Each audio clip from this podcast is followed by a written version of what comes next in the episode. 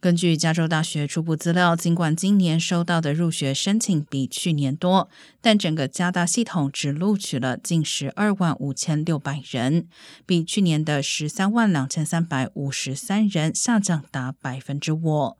本周新生录取人数却逆势增长百分之一点二，创下历年来最高纪录。